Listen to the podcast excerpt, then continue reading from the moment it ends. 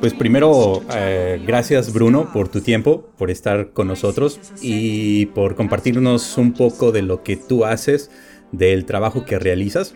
Y bueno, eh, el contacto contigo surgió a raíz de un artículo publicado hace un mes, más o menos. Bueno, no, no el artículo publicado hace un mes, sino una nota de, prensa de la NASA eh, acerca de un trabajo en el que tú estás involucrado y que me pareció muy interesante, eh, muy bonito, muy completo. Y además, cuando descargué esas imágenes, yo quedé impresionado. O sea, primero porque tardé varias horas en poderlas bajar.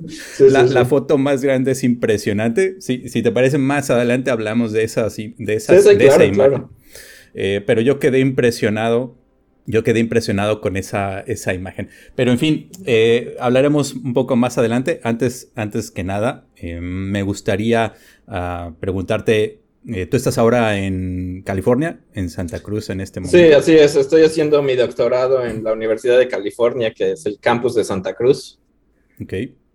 ¿Tienes ahí cuánto, cuántos años ya? O, no sé si puedes considerar a largo plazo años, meses ahí. Ah, llevo aquí ah, casi seis años. Seis años, ok, bueno, ya es bastante. Y te tocó este periodo de la pandemia.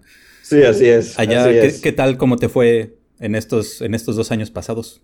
Ah, bien, fíjate, he tenido suerte, eh, no, me he enfermado, pero cuidándome, eh, he tenido suerte también de que puedo venir a mi oficina y, trabajar desde aquí más tranquilo. Pero sí, en general, en general bien.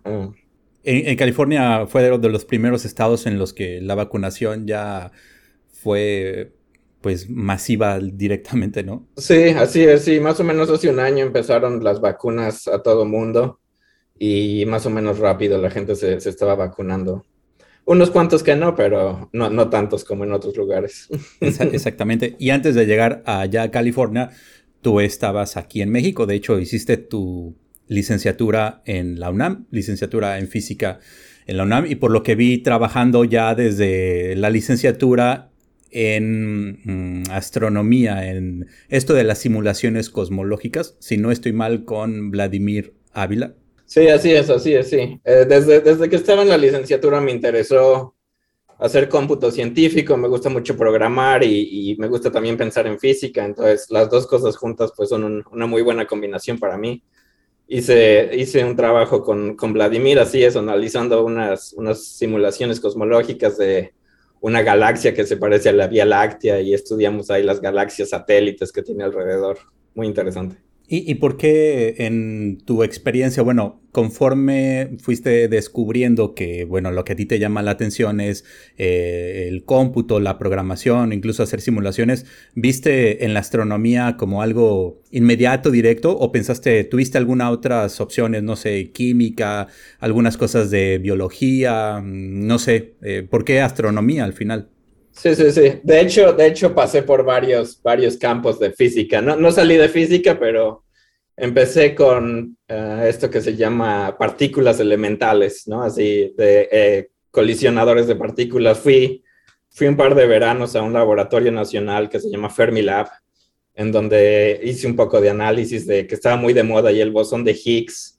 Entonces tuve suerte de, de trabajar ahí con expertos en eso, pero decidí que como que no, no me llama mucho la atención eso. Y después trabajé también en el UNAM con un profesor eh, muy destacado, se llama Víctor Romero, en algo que era como turbulencia en, en condensados de Bose-Einstein, que es así como física cuántica con física estadística combinada, pero nosotros estábamos resolviendo simulaciones de eso, entonces me gustó mucho la parte de simulaciones, pero la parte de, de física es muy abstracta, ¿ves?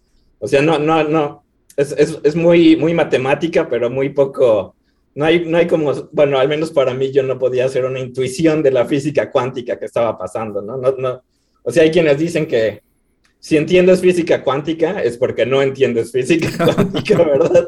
Entonces, o sea, eso lo dijo Feynman, que es una autoridad en física cuántica, entonces eh, hay que creerle, ¿verdad? Entonces, pues dije, mm, como que necesito algo más conceptual, algo más aterrizado. Y entonces en, astrofísica, pues las cosas básicas son gravedad, hidrodinámica, puedes explicar cosas en términos de radiación, calor, cosas más que, que, es más fácil de entender, de visualizar y, también las... Entonces, pues por eso, por eso me llamó más la atención. Y también, o sea, ver el cielo y pensar qué hay afuera de, de, de, aquí, pues es, es, también muy llamativo, ¿no? El ver, por ejemplo, mm, seguramente mm, pudiste ver aquellas imágenes del, del Hubble, el Hubble Deep Field, eh, claro la siguiente generación de observaciones ultra profundas, ¿no? Ah, entiendo perfectamente esa parte entre partículas y astronomía. Las galaxias y las estrellas por lo menos las vemos en una imagen, ¿no? Pero una partícula es, es, bastante complejo de, de, imaginarlo, ¿no?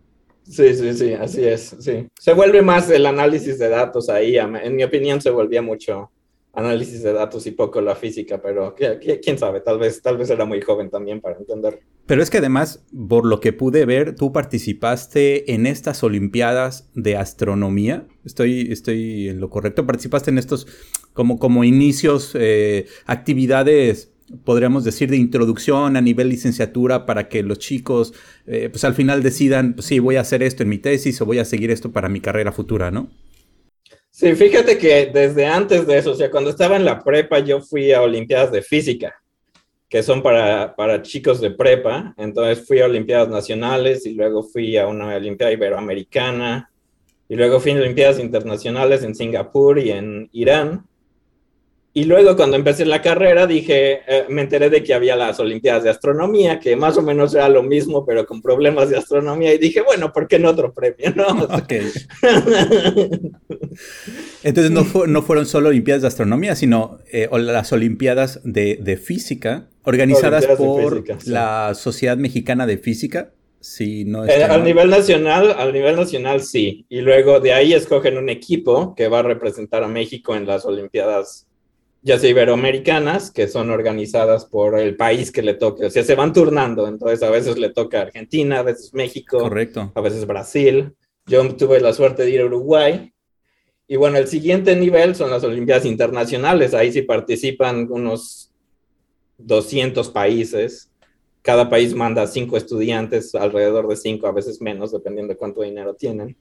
Y, y bueno, el, vas y haces un examen, básicamente, y a los que les va mejor les dan unas medallas y a los otros, pues, se van tristes a su casa. ¿Y cómo le, cómo le fue al equipo mexicano? ¿Cómo te fue a ti junto con tus uh, Cuando yo fui a la Olimpiada Iberoamericana, yo gané una medalla de plata. Y éramos, creo que éramos yo y otros dos chicos, una chica y un chico, y creo que la chica Nayeli, no me acuerdo bien, pero creo que ganó una mención honorífica. Y después cuando fuimos a Olimpiadas Internacionales, ahí sí, no, no ganamos nada. bueno, el nivel es, eh, es, enorme, ¿no? Yo nunca pude participar, pero eh, estaba cerca de amigos o compañeros que intentaron, incluso en las nacionales, y es realmente complicado, difícil, muy sacrificado, ¿no? Sí, sí, sí, ya cuando llegas a Olimpiadas Internacionales, o sea, hay equipos de China que se preparan por 10 años, o sea, escogen a los niñitos desde chiquitos y los, los, los preparan por 10 años y se vuelve su vida. Un poco, que eso también un poco triste me parece porque luego hay unos que no ganan y es una, es una gran desilusión y hasta, hasta problemas mentales me tocó ver, pero Ah, sí, o sea, no hay que tomárselo tan en serio, yo digo, especialmente a esa edad, ¿no? No, claro, eh, es, eh, es complicado a esa edad efectivamente valorar y decir, bueno, esto a lo mejor es una experiencia más, es un juego, pero en algunos casos la presión podría ganarle a, pues, a los jóvenes, ¿no? Eh, y, bueno, ahora que mencionas a, los chinos, y bueno, no solo China, Corea también es de los países que, sí, tal cual, eh, prácticamente desde que estás en la cuna ya eh, tienes un futuro más o menos definido. y por otro lado, para quienes nos están escuchando, el llegar a estas Olimpiadas o el conseguir la medalla de oro, al final es muy bueno, es muy bonito, pero no significa mucho más allá de eso, ¿no? En tu carrera profesional, en lo que vas a hacer, incluso yo conocí gente que, eh, amigos que pues, al final decidieron no seguir por el camino de la física o de la ciencia y son muy felices, ¿no? Haciendo otras cosas. Entonces es una experiencia más y se ve y, qué bueno que tú lo estás tomando ahora con esa tranquilidad. Ah, ya, ya con el tiempo uno uno madura perfectamente esas, esas cosas que tuvo eh, en el pasado. Y, bueno, entonces este fue tu inicio en, digamos, en la ciencia junto con la programación. Ah, y decidiste seguir con eh, esta parte de las simulaciones de, las galaxias.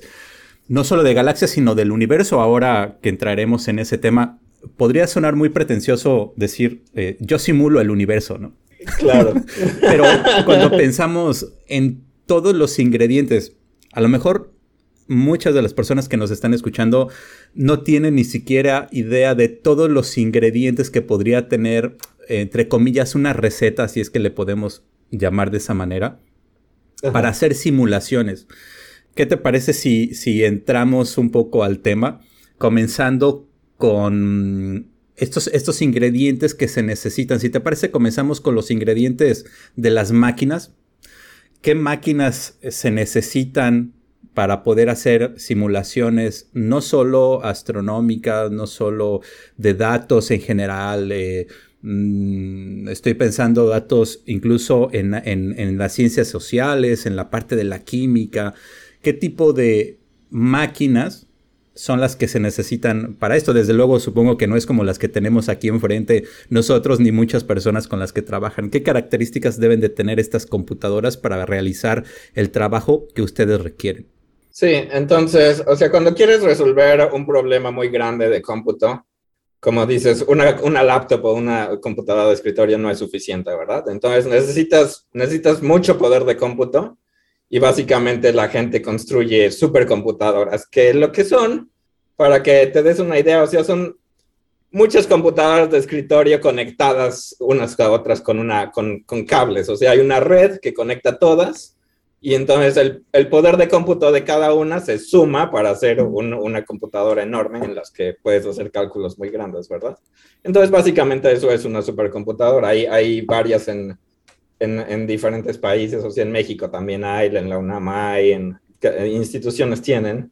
Y son, son estos, les dicen cluster, porque, es, porque son muchas computadoras conectadas juntas, ¿no? En un cuarto las ponen todas juntas con cables y te conectas tú, o sea, tú para usarla no vas y te conectas y, no, y usas un teclado ahí, ¿verdad? O sea, yo desde aquí, desde mi oficina, por, por el internet, me conecto a la computadora y mando ahí lo que quiero correr y, y así, así, es como lo hacemos, ¿no? ¿Cuáles fueron las primeras eh, grandes computadoras que tú utilizaste? ¿Eran aquí, estaban aquí en México? Ah, sí, sí, sí, pues cuando yo estaba en la UNAM, sí tenía acceso a computadoras del del Instituto de Astronomía y con Vladimir, ah, tal vez del Instituto de Física también con Víctor Romero.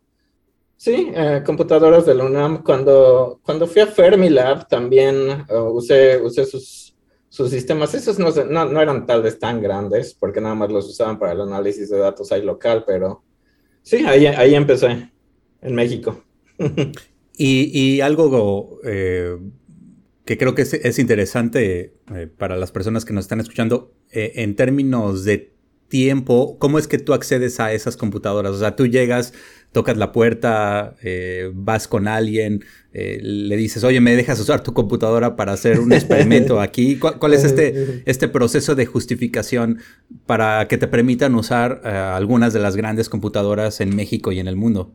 Claro, claro. ¿Cómo funciona eh, en, en, la mayoría de las computadoras que se usan para ciencia? Es que ellos abren una, una convocatoria de proyectos y entonces la gente eh, escribe, escribe una propuesta, ¿no? Dice, yo quiero investigar esto, voy a resolver este tipo de problema, voy a usar este tipo de métodos para resolverlo y voy a obtener este tipo de conclusiones que me van a ayudar a entender mejor este tipo de, de fenómeno.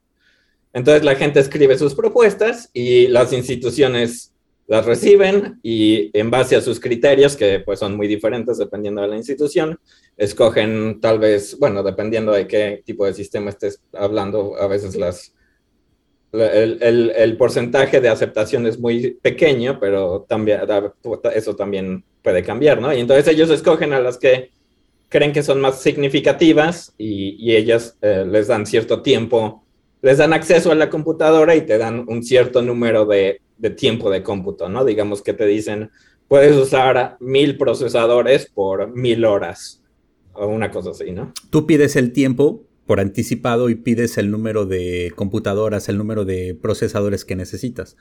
Sí, sí, sí. Cuando tú escribes tu propuesta, tú tienes que decir un plan de mi software funciona así, necesito tanto cómputo por tanto tiempo, voy a generar tantos datos, entonces necesito también espacio de disco duro, ¿verdad? Porque estas simulaciones generan muchos, muchos terabytes de, de información, ¿verdad? Entonces ellos te lo guardan y, entonces, eh, normalmente tú dices un número y ellos te dan la mitad o una cosa así, pero tú tienes que acostumbrarte. Sucede, sucede mucho en, en, la astronomía observacional, ¿no? Cuando un grupo de, astrónomos decide observar un objeto con un telescopio X, eh, uno siempre pide lo ideal, ¿no? Eh, incluso hasta le pones un poquito más para ver si es que te queda, eh, puedes conseguir todos los datos que necesitas, pero al final los comités pues restringen dependiendo de la competencia que hay. Y aquí mm, supongo que cuando tú compites para obtener este tiempo en esas computadoras, hay otros grupos, otras personas con otros temas que podrían usar la computadora al mismo tiempo que tú. ¿Es así? Sí, claro, claro. O sea, las computadoras, ah, ya las grandes, grandes, o sea, están resolviendo todo tipo de ciencia, ¿no? Biología, eh, química, física elemental, fusión, ahorita es muy, es muy popular, ¿no? Y también astrofísica también, es, es, un, es, un, poco popular también. En el proceso de justificar el que tú quieres usar uh, X número de horas y X número de procesadores, eh, tú para esto ya debes de tener muy bien estructurado lo que se llama un código, un, una serie de órdenes que tú ejecutas para que la máquina las haga, las procese y que una vez que termine vaya guardando esos datos en algún lugar para que tú después puedas analizarlo, ¿no? Ese, a lo mejor el proceso es, así, ¿e, ¿es correcto esto?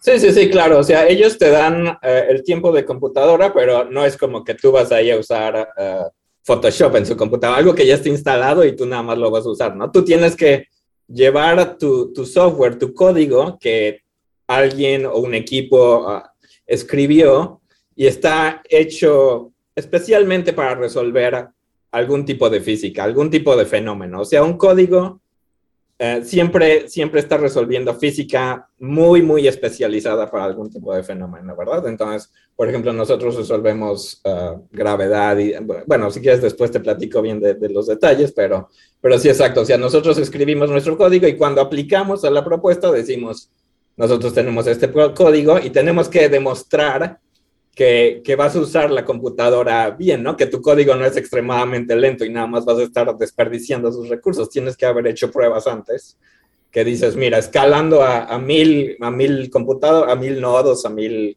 procesadores, mi código se comporta igual que si uso 100 procesadores, nada más. O sea, el trabajo se multiplica 10 veces, claro, que es lo que tú esperas de 100 a 1000, eso, no es trivial, ¿verdad? Porque un código tiene que usar bien la red de la computadora, tiene que usar bien todos los recursos. Entonces, o sea, eso, eso se vuelve un poco complicado, pero claro, tú tienes que demostrar que, que, no vas a desperdiciar su, energía, porque estas computadoras, o sea, no es, no es que nada más estás desperdiciando su tiempo, o sea, la electricidad que necesitan estas computadoras es, es muy, muy, muy grande, ¿verdad? O sea, tal vez con eso puedes, puedes darle poder a una ciudad chiquita, ¿no? Entonces no es, no es nada más que, que estás desperdiciando tiempo, estás desperdiciando de verdad recursos. Claro, y además estas computadoras son real, o sea, el, tiempo, obtener tiempo es realmente peleado. O sea, la competencia por obtener una hora eh, en una de estas computadoras, eh, no o sea, la, mayoría de nosotros no tenemos esta idea de mm, las competencias que puede haber en, la ciencia, ¿no? Lo, decía ahora hace un momento, ponía el ejemplo de los observatorios astronómicos. Pero de igual manera tenemos los ejemplos de las supercomputadoras o los mismos tiempos de grandes laboratorios que se dedican a estudiar, por ejemplo, a partículas subatómicas, ¿no? Si tú quieres realizar algún experimento, ahí en el Fermilab o en el CERN o en alguna otra institución, ah, que te den un minuto es así, haces fiesta porque te lo den, ¿no? claro, sí, sí, sí, sí. pues si, quieres vamos de una vez a, los ingredientes que podría tener una simulación, eh, no cualquier simulación, si te parece, porque es tu expertise y eres tu experto, nos restringimos a la simulación, a una simulación cosmológica o a una simulación de un espacio, de un volumen, de un periodo de tiempo en el universo. No es simular todo el universo, sino restringir lo más posible, ser lo más, ah, digamos, económicos en, el sentido de aprovechar eh, los pequeños detalles que el universo nos puede dar para hacer una simulación que nos diga cómo fue en el pasado y probablemente cómo será en el futuro y obviamente que esta simulación en el momento presente se parezca a lo que estamos viendo actualmente. ¿Qué es una simulación cosmológica? Sí, exacto. Entonces, como dices, es una, es lo más cercano que nosotros tenemos a estudiar el universo a una escala eh, grande, ¿no? a escalas cosmológicas nosotros le llamamos. Entonces, lo que estamos haciendo es que estamos agarrando un pedazo, un cubo, que representa un volumen muy grande en el universo. ¿Ok? Entonces nosotros ponemos masa ahí y la masa eh, va, va, a interactuar consigo misma de forma que al final lo que tenemos en la simulación se debe de parecer a, lo que vemos con nuestro telescopio. ¿Ok? Entonces con el telescopio vemos cierto número de galaxias y cierta distribución y ciertas propiedades en qué tan cerca están unas con otras. Eso nosotros lo debemos recrear en la simulación. Y si sí podemos hacer eso, entonces decimos que más o menos tenemos un buen entendimiento de cómo ha evolucionado el universo, ¿verdad? Porque la simulación empieza desde una época muy temprana en el universo. Y entonces resuelves la física y evolucionas cómo se va a mover la materia hasta el momento de hoy. Y entonces comparas las propiedades de lo que tú tienes en tu simulación ya sea las propiedades de las galaxias, las propiedades de la distribución de gas, las propiedades de la distribución de materia oscura. Eso lo puedes comparar con lo que tú ves en los telescopios. Y si tienes un buen, un buen match, entonces dices, oh, ok, nuestros modelos de cómo, de cómo, modelos cosmológicos, ¿verdad? De cómo evoluciona el universo, parece que están bien. Que lo cual es, es bastante, bastante complicado de hacer porque, pues, o sea, entender cómo funciona el universo no es nada trivial, ¿verdad? Sí, bueno, es, es exacto. Eh, es, es, es, interesante que para experimentar con el, con el universo no tenemos demasiados eh, universos como para compararlos. Tenemos uno solo y nos tenemos que restringir a eso. Una simulación cosmológica inicia muy atrás en el tiempo, muy al inicio del, del universo. Mm, actualmente el, el modelo más aceptado eh, de origen de nuestro universo es el modelo de Big Bang. Resumido con esas dos palabras, con todo lo que implica. Pero sabemos también que, mm, aunque no conozcamos exactamente los detalles, sabemos que al inicio del universo, este, el universo no, es, no era igual que como es ahora, ¿no? ¿Qué, qué componentes, con qué componentes inicias, con qué ingredientes se comienza en una simulación cosmológica muy en el pasado? Eh, empezamos, o sea, nosotros ya partimos de que ya se, existe la materia oscura y existe lo que le decimos la materia bariónica, que básicamente es de lo que estamos hechos tú y yo y los planetas y las estrellas, la materia que podemos ver, ¿verdad? Entonces nosotros tenemos esta distinción de materia oscura, que es materia que no vemos, materia que no interactúa con la luz, pero creemos que está ahí, y materia, eh, la normal, o sea, todos los elementos de la tabla periódica, estrellas, planetas, galaxias, eh, gas, todo lo demás. Entonces nosotros, cuando empezamos una simulación cosmológica, ya partimos de que eso existe. Si tú vas más atrás, o sea, antes de, de eh, más atrás en el tiempo, más cerca del Big Bang, la materia normal eh, eh, vivía en otro tipo de forma, ¿verdad? Porque estaba tan caliente, o sea, el universo antes era tan caliente y tan denso que no se podían formar átomos, entonces no existía el, el hidrógeno y el, el helio o el carbono que nos forma ahorita, así como existe ahorita. Existían quarks y estaban todos chocando unos con otros. Pero lo que pasa es que cuando el universo se expande, si tú piensas en un gas que se está expandiendo, ese gas va a disminuir su temperatura, ¿verdad? Se va a enfriar simplemente porque el volumen que ocupa está creciendo. Entonces, lo mismo con el universo. El universo se está expandiendo desde el Big Bang, se expande muy rápido y eso hace que la temperatura disminuya. Y entonces los quarks que antes estaban chocando tan violentamente, exacto, un plasma tiene muchos nombres, pero sí, imagínate, los ingredientes más básicos de la materia estaban todos separados y estaban chocando unos con otros y no se podían juntar porque se juntaban y llegaba otro y les pegaba y se separaban, ¿no? O sea, tenían tanta, tanta energía que siempre se estaban separando. Pero llega un momento en que el universo se enfría y cuando piensas en temperatura, piensan que las cosas se mueven rápido. O sea, algo que está más caliente es que los átomos se están moviendo más rápido que algo que está frío. Entonces, si el universo estaba muy caliente, es que las cosas se movían muy rápido, ¿verdad? Entonces, cuando se enfría, pues llega un momento en que un quark ya no tiene la energía para separar a otro par de quarks que se, que se había juntado. Y entonces ahí es cuando se empiezan a formar los primeros neutrones o los primeros protones, ¿ok? Y entonces, entonces tienes neutrones y protones y electrones, y también todavía se están moviendo muy rápido para formar átomos de, de, hidrógeno, pero se sigue enfriando porque se sigue expandiendo el universo, y de repente llega un momento que se llama recombinación, en el que los electrones y los protones se pueden juntar para formar hidrógeno. Y ese es un momento muy, muy, muy importante porque antes de eso tenías electrones y protones volando separados. Y entonces, si tú sabes, esos tienen carga eléctrica, ¿verdad? Entonces, básicamente, tu plasma tenía carga eléctrica ahí volando por todos lados. Y si sabes que los fotones, o sea, la luz, la luz es eh, energía electromagnética, ¿verdad? Entonces, esa interactúa con la carga de los electrones y protones que estaban ahí eh, volando como locos. Entonces, los, los fotones, básicamente, puedes pensar que chocaban con los, con los electrones y los protones porque tienen carga eléctrica, entonces interactúan de esa forma y se están todo el tiempo desviando, ¿verdad? En, en inglés se llama scatter, porque se están, o sea, se están, se están desviando por las interacciones que tienen con estos electrones y protones. Entonces, los, los, los, las partículas de luz, los fotones, también se están moviendo ahí como locas. Pero cuando lo, llega el momento de recombinación, que los eh, protones y electrones se pueden juntar, entonces en ese momento se juntan todos, que es, un, es una fracción de tiempo muy pequeña comparada a la escala cosmológica.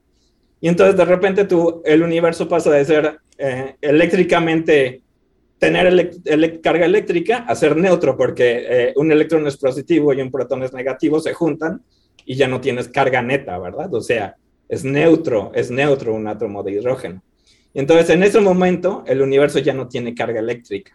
Pero los fotones, entonces ya no tienen nada con qué desviarse, porque lo que se los desviaba antes era la carga eléctrica. Entonces, de repente son libres, libres para viajar por el universo sin nada que los desvíe. Y entonces, eso eh, lo predijeron, dijeron, oh, si existe el Big Bang, debe de haber un campo de fotones libres viajando por ahí. Y entonces dijeron, y nosotros debemos de poder medirlo, ¿verdad?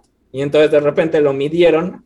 Ay, yo no, sé mucho de historia, fíjate, no sé en qué año fue, pero tal vez por ahí de los... Uh, Finales de los 60 será... Ok, por ahí, por ahí, ¿no? Entonces pusieron un radiotelescopio que lo apuntaban al, al cielo y siempre veían esta estática, ¿no? Como cuando tú prendes tu tele bueno, antes los que tenían antenas. Ah, con las televisiones de, ah, de, los años 2000 hacia atrás. probablemente muy, bueno, no, eh, tú eres muy joven. Este, seguramente no te tocó, o a lo mejor en la casa de, de tus padres o de tus abuelos te tocó alguna televisión de esas, ¿no? Sí, sí, claro. Yo me, acuerdo que la prendía y se veía puro blanco y negro, así estática. Era la estática, exacto. Exacto, entonces eso también se puede ver del universo y es lo que se llama la radiación cósmica de fondo, ¿no? En, en, en, en inglés le dicen CMV. Y eso básicamente es, es, son esos fotones que quedaron de, de, de son una rélica del universo. Bueno, reliquia, una, una, reliquia de... Reliquia, ándale, ándale, sí. Y esos fotones, o sea, son los que, son los que se liberaron básicamente cuando fue este proceso de, de recombinación. Y entonces es, o sea, eso es, es, muy importante porque si piensas, no puedes, no puedes ver más allá de, de, ese evento de recombinación porque la luz está toda desviada. O sea, pasas de tener luz completamente desviada, o sea, como si trataras de ver por un vidrio opaco. No puedes ver a través de un vidrio opaco, tienes que ver a través de un vidrio transparente, ¿verdad? Entonces, antes de recombinación el universo era opaco porque la luz estaba completamente vuelta loca, ¿no? Interactuando con, con electrones y protones. De repente se vuelve transparente y ahí es cuando puedes ver. Entonces, eso, después mandaron satélites para mapear la distribución de, de, esa, de esa radiación cósmica de fondo, ¿verdad? Entonces, hay mapas que a mí me parecen, me parecen una extrema ¿cómo, se, cómo le dirías? Un, un, achievement, ¿cómo se dice esto? O sea, un, un como un logro, un logro, un logro, un logro de la humanidad así increíble, porque estás viendo lo más cerca que puedes ver de la creación del universo y tienes un mapa bastante, bastante con muy buena resolución de cómo estaba distribuida la materia en ese momento. Y básicamente lo que vemos es que el universo era casi uniforme, o sea, casi casi era plano, lo puedes pensar así, como que no había, no había, no había fluctuaciones de materia, era casi, casi uniforme, por excepto tantititas fluctuaciones muy, muy, muy chiquitas, de, lugares donde había tantita más masa y lugares donde había tantita menos masa, ¿ok? entonces eso lo podemos mapear por eh, la radiación cósmica de fondo y nos dice, ok, eh, ciertos millones eh, de, años después del Big Bang, la distribución de materia en el universo se veía así. Y eso es lo que nosotros usamos como las condiciones iniciales de nuestras eh, simulaciones. O sea, partimos con, esta es la distribución original de materia, después cómo va a evolucionar debido a gravedad y debido a radiación y todos los procesos que se involucran, hasta traerlas a 13.8 millones de, mil millones de años después que es ahorita, cómo se debería de ver. Para, para quienes nos vayan a estar viendo en, YouTube, voy a poner una imagen de estas que, eh, de las que nos está hablando Bruno. Eh, la, más reciente, bueno, la de Planck, que es este satélite que tomó estas imágenes.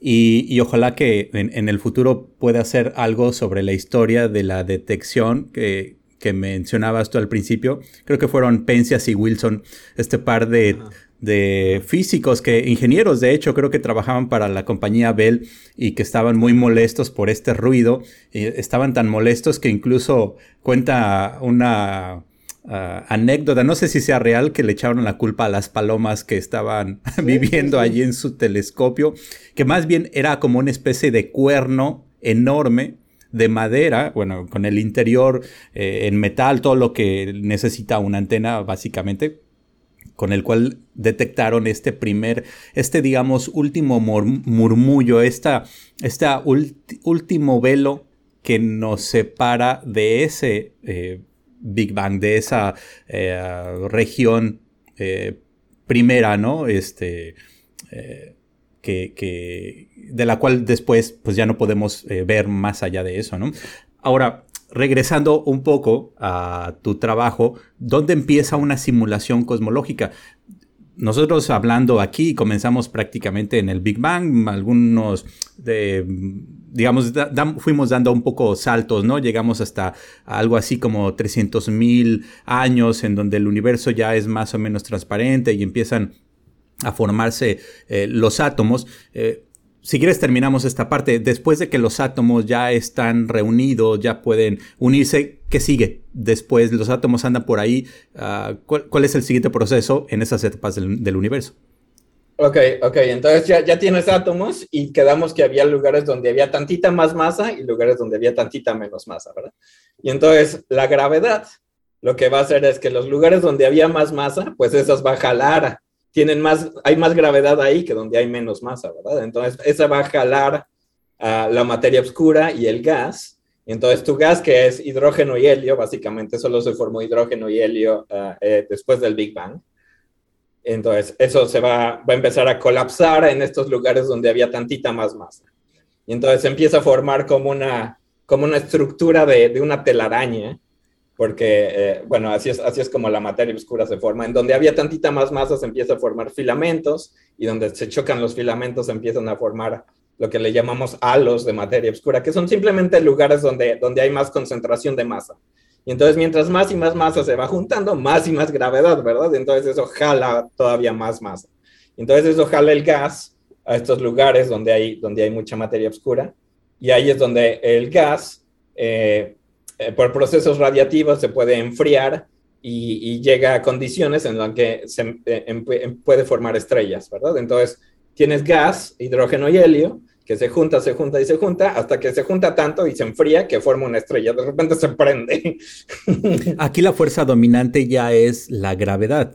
Lo, tú, lo mencionaste, ya no son las fuerzas ah, más pequeñas mm, en las que interviene la interacción entre las partículas. La cercanía es tan pequeña en términos atómicos que esas fuerzas, la llamada fuerza débil, fuerza, fuerza fuerte, este, no tienen nada que ver en principio con la gravedad. Aquí ya estamos hablando de la materia tal cual, de los átomos de los cuales estamos formados nosotros, pero en aquel momento mm, básicamente era hidrógeno y helio acumulándose en pequeños grumitos como eh, regioncitas en las cuales la gravedad eh, actúa y hace su trabajo.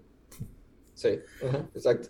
Y una vez que las nubes empiezan a colapsar, forman mm, estrellas, pero no solo estrellas, ¿no? Eh, es decir, eh, cuando la gravedad ya está dominando, una, una estrella empieza a atraer a otra, eh, empiezan a formarse estructuras cada vez más grandes. Ahí es donde podemos decir, inicia el proceso de formación de galaxias.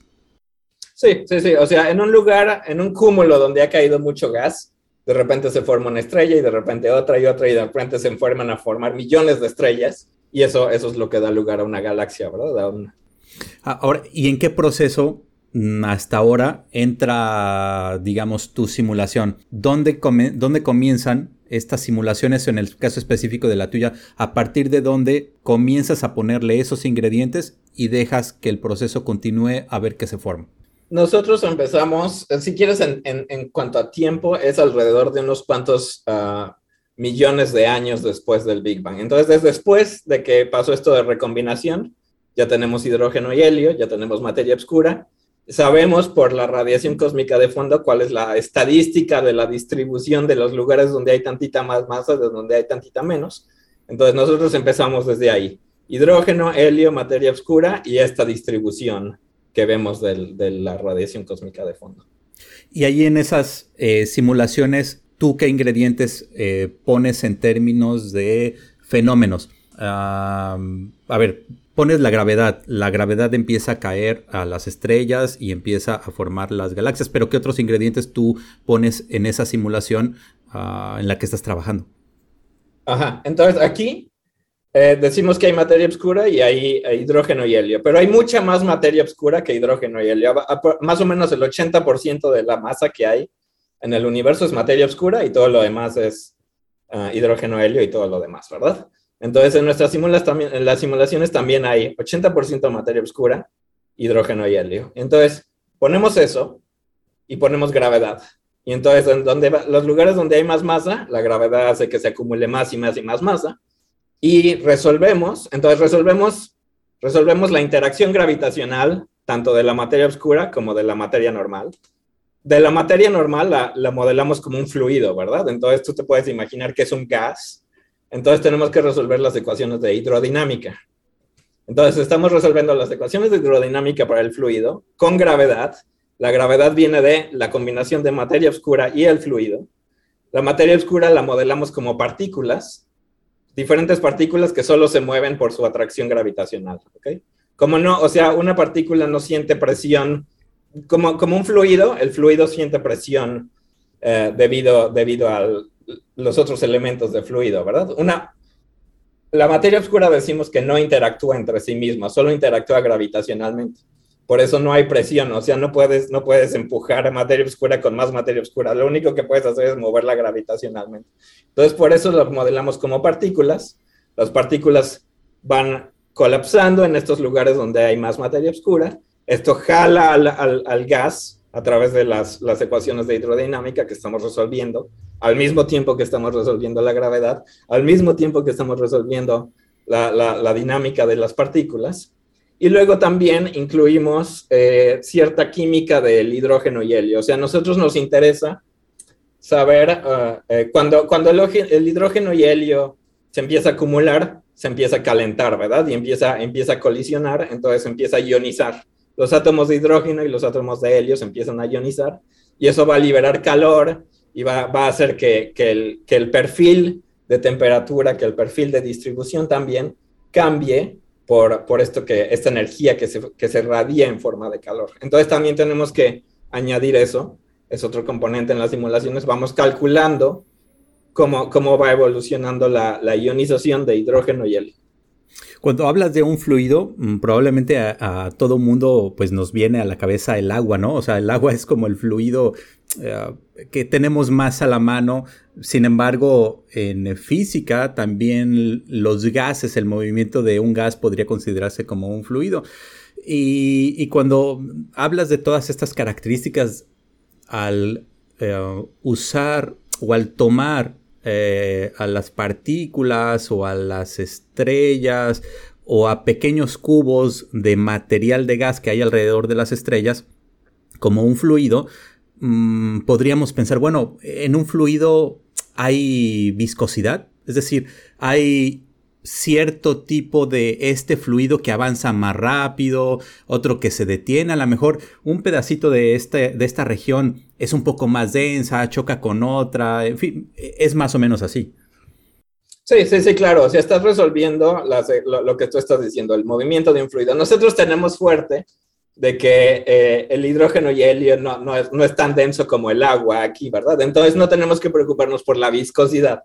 Eso, eso, es, un, eso es un, algo, de hecho, que hace que la, resolver las ecuaciones de hidrodinámica se vuelva muy, muy, muy complicado cuando vas a, cosas muy viscosas o cosas así, pero nosotros no nos preocupamos por eso, entonces estamos resolviendo una versión simplificada de las ecuaciones de hidrodinámica. En lugar de resolver lo que se llama Navier-Stokes, nosotros estamos resolviendo lo que se llama Euler, que no tiene no tiene la componente de viscosidad. Y eso lo simplifica un poco, pero así es, como tú, como tú dices, hay que pensar en, en flujos, flujos de gas que se están moviendo, que van chocando unos con otros, y eso hace que se calienten, y eso hace que, que, reboten unos con otros también. Sí, sí, sí, eh, eh, eh, estaba bueno, a lo mejor mi cabeza ya estaba como adelantándose, de hecho lo está haciendo mientras tú estás hablando, pero uh, una vez que ya tienes estrellas, digamos, hasta este momento estamos, eh, y, en, el, en, YouTube y en la descripción del blog voy a poner el link de algunos videos, uno de ellos que, me pasó Bruno, pero eh, hasta ahora en estas partes de la simulación, digamos que todo está cayendo, todo está fluyendo hacia una especie de, de resumidero, un, un punto en el cual todo está cayendo mientras se van formando estrellas, Incluso en algunas de estas simulaciones se ve claramente cómo el gas rotando ya le da forma a estructuras espirales, un poco ya pareciéndose a las galaxias que podemos ver en muchas, en muchas imágenes. Sin embargo, pues la, si, la vida fuera tan fácil, este, no tendríamos mm, trabajo muchos de nosotros. Las estrellas mueren. Las estrellas tienen procesos al final de su vida que en lugar de seguir recibiendo material, lo expulsan. Y esto influye también en una simulación eh, cosmológica, me imagino. Sí, claro, claro. O sea, cuando, cuando ya tienes eh, formación de estrellas y eso, o sea, las estrellas, como tú dices, radian, radian calor, radian energía, y eso es energía que se inyecta al gas que está alrededor de la estrella, ¿verdad? Entonces también tenemos que modelar ese tipo de fenómenos si tú quieres formar algo que se vea como una galaxia realista o si quieres tener una, una, algo fiel a lo que verdaderamente está pasando en una galaxia. Entonces, sí, se llaman modelos de feedback. Feedback es como inyección de la estrella, tanto energía, también, sí, más bien es energía y momento, porque también hay, hay lo que le llaman vientos, vientos galácticos que vienen de la energía que están inyectando las estrellas al gas. Y eso hace que el gas, pues también un poco salga un poco de la galaxia y después debido a la atracción gravitacional vuelve a caer a la galaxia. Entonces hay como un reciclado de gas. Entonces sí, o sea, son fenómenos muy, muy, muy complejos. Y lo que hay que tener en cuenta es que si quieres resolver esto, tienes que tener eh, buena, lo que le decimos, resolución en, en, en, espacios de la galaxia, ¿verdad? O sea, tienes que estar resolviendo esa galaxia con muchas, muchas partículas o muchas celdas de gas. O sea, para tener buen detalle O sea, te puedes imaginar como una foto de la galaxia. Si tienes una foto así en 4K, pues puedes ver todos los detallitos. Pero si esa foto la degradas a, no sé, 720 píxeles por pulgada, ya no ves nada, ¿no? Todo se ve mucho más suavizado. Entonces, de esta misma forma, tú en una, en una simulación puedes tener todos los detallitos como 4K o todo suavizado y, muy, muy, muy borroso, ¿no? Ah, háblanos así brevemente un poco de esta parte. Eh, ¿Cómo, mm, qué, es lo que hacen las simulaciones? Tú vas, ah, tienes una galaxia en un cubo, digamos, en una región, en un volumen, pero si tú quieres ah, entender cómo un brazo de esa galaxia está eh, evolucionando, comportándose, tendrás, como tú lo acabas de mencionar, ir a detalles cada vez más pequeños. Pero si tú quieres ir a una región de formación estelar, tendrás que ir a una parte más pequeña y así hasta llegar a lo que tu máquina o tus máquinas te lo permitan. Eh, eh, háblanos un poco de este proceso. Sí, ok. Entonces, o sea, lo que muchas como estás resolviendo la hidrodinámica es en una, en una malla. Entonces te puedes decir que estás resolviendo un cubo grande, o sea, tu simulación es un, cubo, un pedazo del espacio que es un cubo, y eso lo divides en muchos cubitos chiquitos. Entonces entre esos cubitos resuelves cuánta masa se mueve de un cubito a otro, y con eso puedes calcular los flujos, y entonces evolucionas eso, y entonces después de muchos pasos tienes cómo se mueve todo el fluido a través de esos cubitos chiquitos, ¿verdad? Entonces, ese cubito podemos decir que es como un elemento de resolución. Entonces, te puedes imaginar que puedes resolver un cubo grande con muchos cubitos del mismo tamaño. Pero ¿qué tal que después quieres ver detallitos más chiquitos en una, en una región, por ejemplo, en una galaxia, en una espiral, como dices tú? Quieres ver ahí detallitos. Entonces, lo que tienes que hacer es resolver esa región con cubitos más chiquitos. ¿Ok? Entonces, puedes, o sea, hay simulaciones que se llaman que tienen resolución adaptativa. Entonces, que conforme se van como se van formando cosas que tal vez a ti te interesen, como regiones de alta densidad, como una galaxia, por ejemplo, ahí empiezas a resolver con cubitos más chiquitos de lo que estabas resolviendo antes. Entonces, el código dice, ok, esta es una zona densa, voy a dividir este cubo grande en cubitos más chiquitos. Y cuando se encuentra otra zona densa, ese lo divide en cubitos más chiquitos y resuelve con esos cubitos más chiquitos. Esa es una forma. Otra forma es que la malla eh, estos cubitos se van moviendo con el fluido. eso es, un poco muy abstracto, pero entonces la misma malla se mueve con el fluido y entonces te puedes imaginar que elementos de la malla, que conforme el, fluido va colapsando en lugares, se va concentrando en lugares chicos, la malla también se va concentrando en lugares chicos. Entonces tienes una malla muy concentrada, muy, muy definida en los lugares donde hay mucha densidad.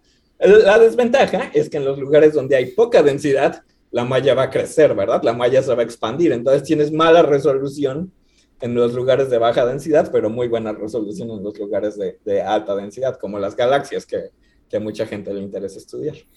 Entonces, esas son dos formas de hacerlo.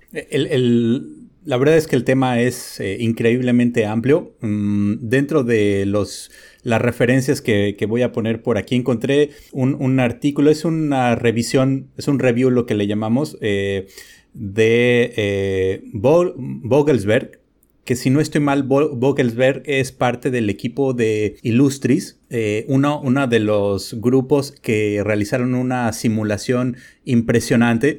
Eh, y en esta parte del artículo ellos ponen en un recuadro algunos de los procesos, no sé si creo que no son todos, pero los procesos astrofísicos más importantes.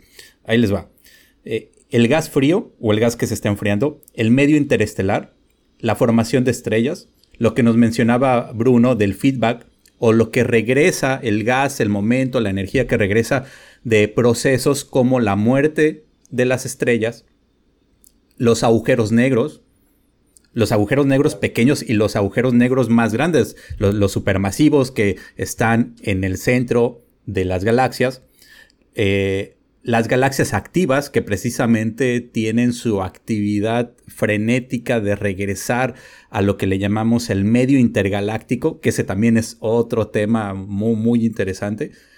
Y esto siempre sale. Eh, el campo de radiación, básicamente, cómo eh, se comporta la luz en todo ese trayecto. los rayos cósmicos, y este es mi favorito porque siempre salía, los campos magnéticos.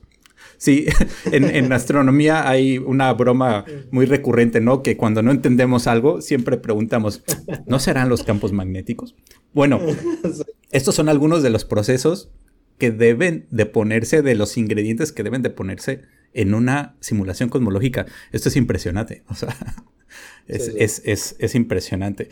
Em, sin contar, desde luego, con toda la parte de la física que hay que añadir para que estos ingredientes se comporten de la manera, pues, literalmente más natural posible, ¿no? Que no, que no se formen cosas raras. Idealmente lo que quieres es decir, ok, todos estos ingredientes yo los voy a modelar con las ecuaciones de la física que les corresponde, ok. Entonces, si estás hablando de radiación, tú quieres evolucionar la radiación con la física que conocemos de los procesos radiativos. Si estás hablando de estrellas, tú quieres modelar cada estrella independientemente y cada estrella evolucionar su masa, la energía que, que inyecta, igual para los hoyos negros. ahorita con las computadoras que tenemos, eso no se puede hacer. Entonces, hasta cierto punto, tenemos que llegar y decir, ok, vamos a simplificar esto y en lugar de eh, modelar una estrella, va a ser una población de estrellas. Y entonces, no estás resolviendo estrellas independientes, estás resolviendo un cúmulo de estrellas o cosas así. No estás resolviendo exactamente la energía que están inyectando estas estrellas, pero estás resolviendo con una receta que más o menos, o sea, esas siempre se están, siempre se están calibrando para que cuando aplicas esa receta, el resultado sea la distribución de galaxias que ves o la forma de las galaxias que ves o cosas así. Entonces, más o menos, eso es un poco una ciencia empírica en donde tú calibras recetas para que te den el resultado que quieres, ¿verdad? Porque, o sea, como dices, la cantidad de física y las escalas, o sea, estás resolviendo escalas grandes y escalas muy, muy, muy chiquitas, no se puede simular ahorita con las computadoras que tenemos ah, exactamente, ¿verdad? Entonces hay que poner estas, estas recetas con este panorama que nos has dado, ¿nos puedes narrar esta, esta simulación? Sí, entonces mira, ahí déjale un ratito ahí. Si ven cerca, pueden ver lugares donde hay tantita más, o sea, está tantito más clarito y tantito más oscuro. Esto es de los inicios del universo después del Big Bang, donde había tantita más masa y tantita menos. Y entonces donde hay más, empieza a jalar más alrededor. Esto es lo que están viendo es la densidad del gas. Entonces ven como lugares donde hay más, más gas, está jalando, jalando lo que hay alrededor para, para colapsar más gas alrededor.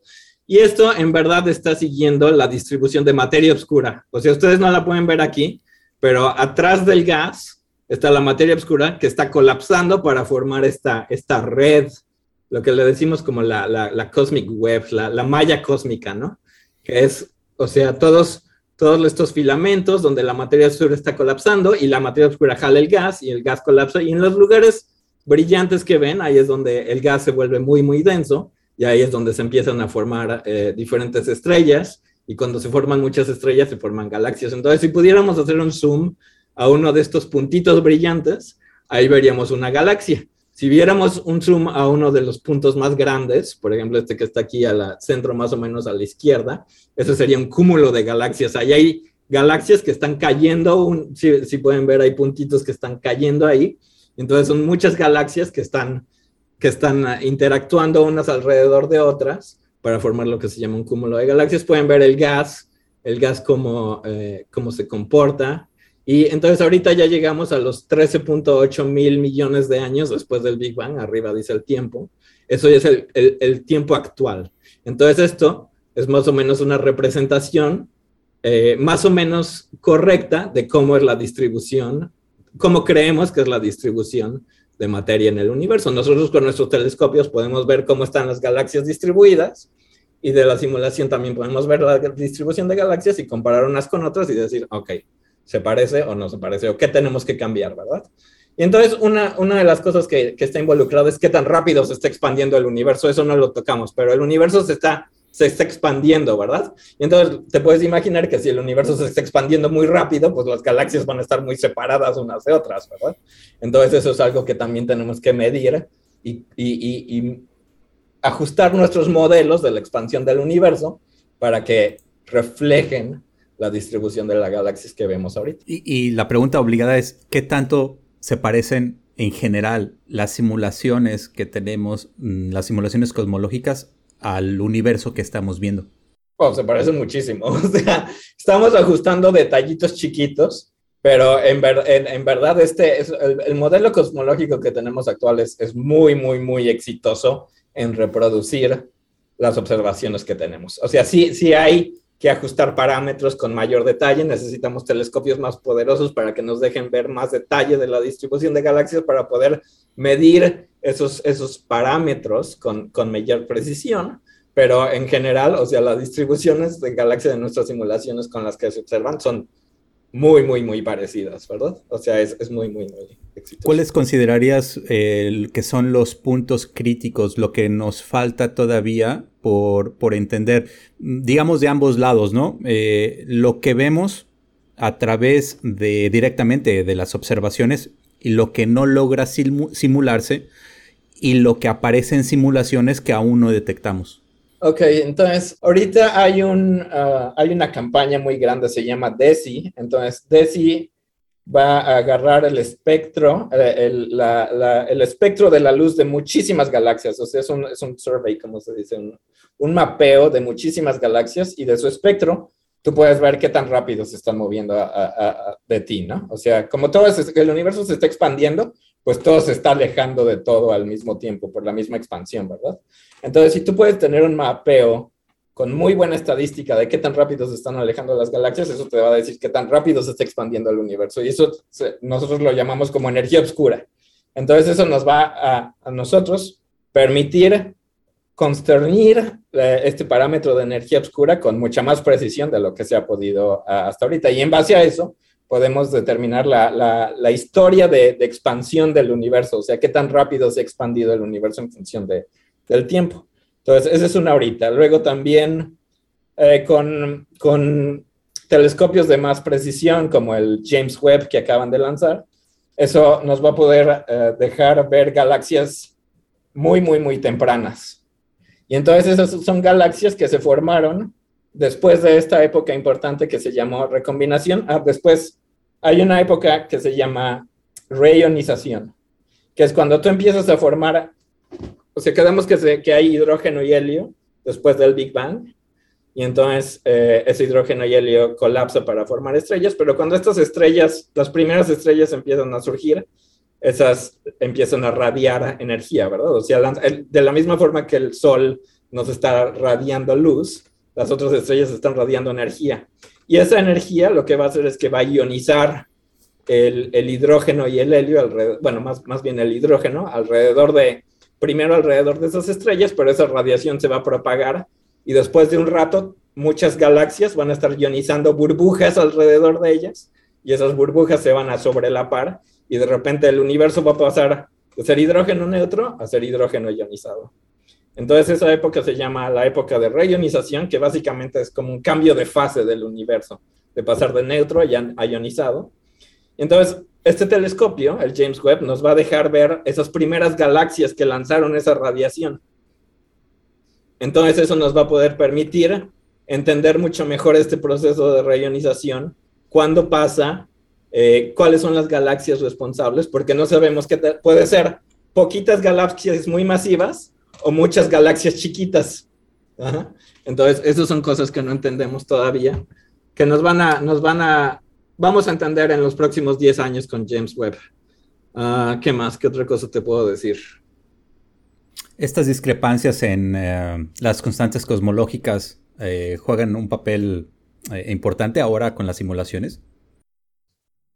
Ah, sí, claro, para entender, o sea, para entender cómo medimos estos parámetros, por ejemplo, el que tú dices, la constante cosmológica, necesitamos evolucionar la distribución de materia temprana o la distribución de materia actual. Y eso evoluciona, claro, sensible, es sensible a la, a la constante cosmológica. La constante cosmológica te dice qué tan, qué tan rápido se está expandiendo el universo, ¿verdad?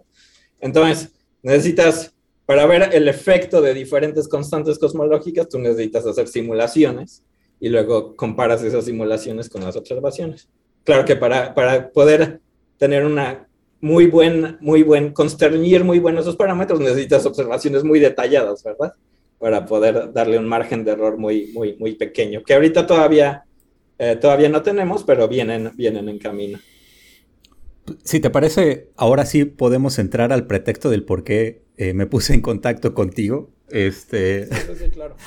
Eh, estoy poniendo en, el video en YouTube y también otra vez eh, a todas las personas que nos escuchan lo estoy poniendo en el blog, estoy poniendo la imagen.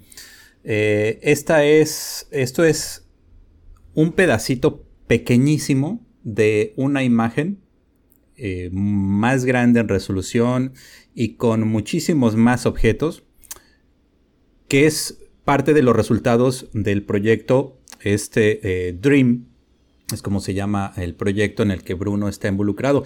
Em, ¿Qué es Dream, Bruno? Eh, ¿Quiénes lo, lo involucran? Eh, quiénes están involucrados y qué nos podrías decir de, en general, del proyecto de las simulaciones. Algo, ya nos hablaste, creo que con bastante extensión y nos ha quedado bastante claro cómo ah, se hacen las simulaciones, eh, pero en el caso de esta simulación en particular, ¿qué utilizaron eh, y sobre todo qué resultado fue el que obtuvieron?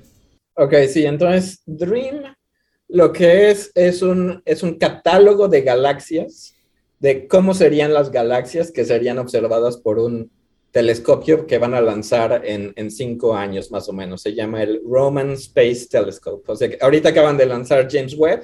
En cinco años van a lanzar todavía uno más poderoso que se llama Roman. De, hecho, creo que al día siguiente de que lanzaron el web, ya la gente estaba preguntando, ¿y cuándo el Roman? ¿No? Así, no, no, tienen, no tienen otra cosa que hacer más que seguir pidiendo telescopios.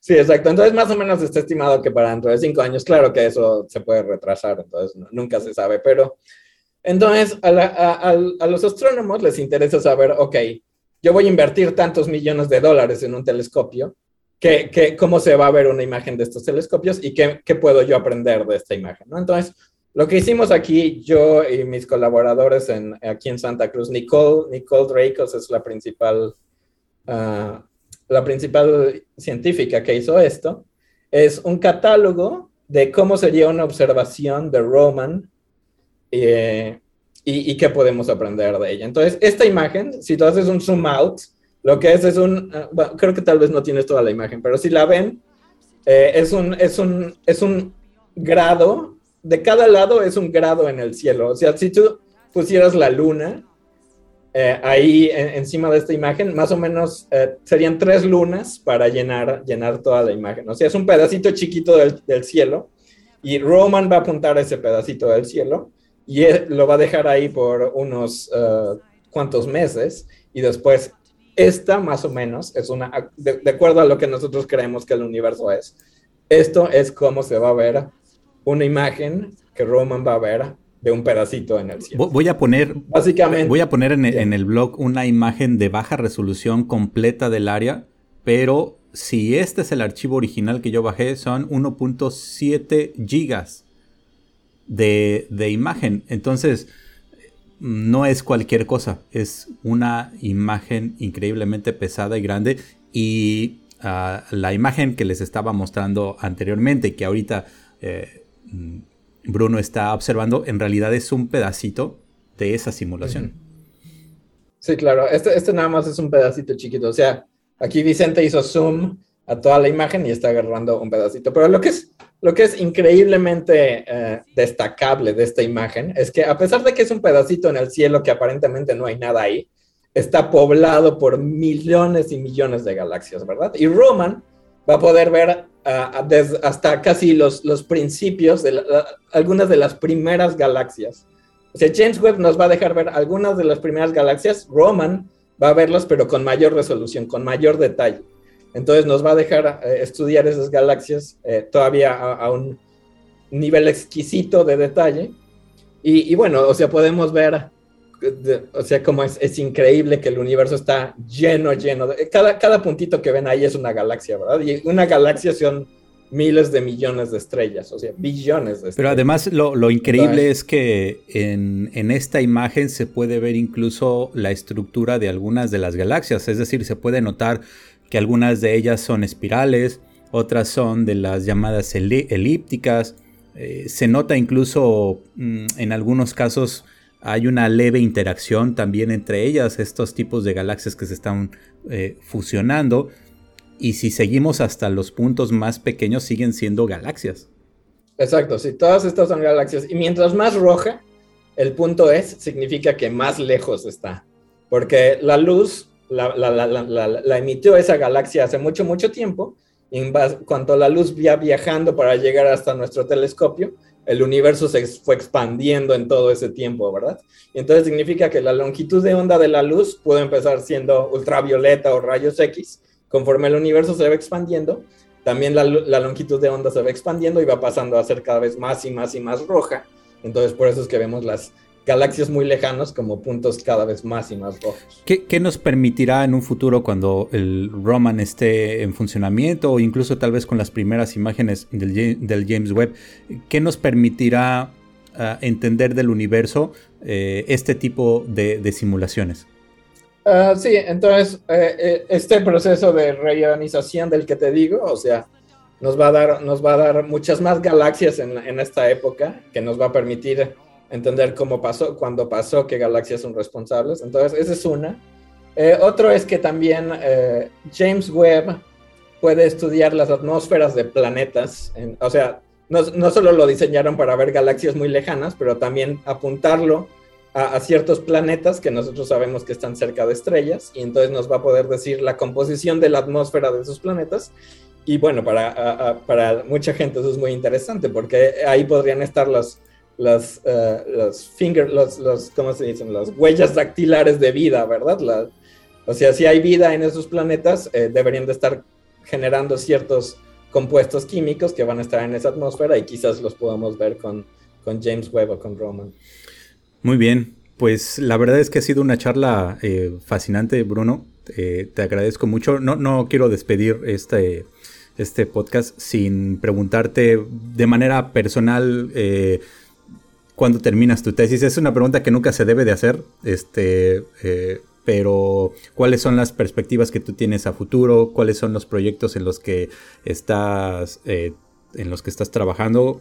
En los siguientes, eh, en, la investigación es difícil poner em, la vista más allá de algunos pocos años, siempre es muy incierto, pero en, en materia de investigación, ¿cuál es el trabajo por venir que tú estás realizando? Eh, entonces, la primera, ¿cuándo termino? En un, en un, año más o menos. En mayo, en mayo del próximo año yo ya estaré defendiendo mi tesis, que, lo cual eh, me parece bastante emocionante. Eh, trabajo, yo trabajo con las simulaciones como la que pusiste en, en, lo que es no tanto galaxias, pero más bien el gas que está alrededor de esas galaxias, qué podemos aprender del, del gas. Entonces, la distribución de ese gas va a ser afectada por diferentes propiedades de la materia oscura diferentes propiedades de cosas que no hablamos como neutrinos, o también no hablamos de diferentes modelos de la energía oscura. Entonces yo, con diferente, yo puedo, ok, con, con las simulaciones que yo tengo, yo puedo correr miles de simulaciones como la que tú pusiste. Usando las supercomputadoras más grandes de Estados Unidos, yo corro miles de simulaciones con diferentes modelos, agarro mediciones de esas simulaciones y las comparo con las mediciones que yo que, la gente tiene de los telescopios. ¿no? Yo no voy y las mido con los telescopios, alguien las midió, yo agarro sus datos y los comparo con los datos de mi simulación y entonces veo qué modelos se parecen más a los, a los datos. Entonces con eso eh, espero poder poner como ciertas ciertos límites a, por ejemplo, las masas de los neutrinos o propiedades de la materia oscura.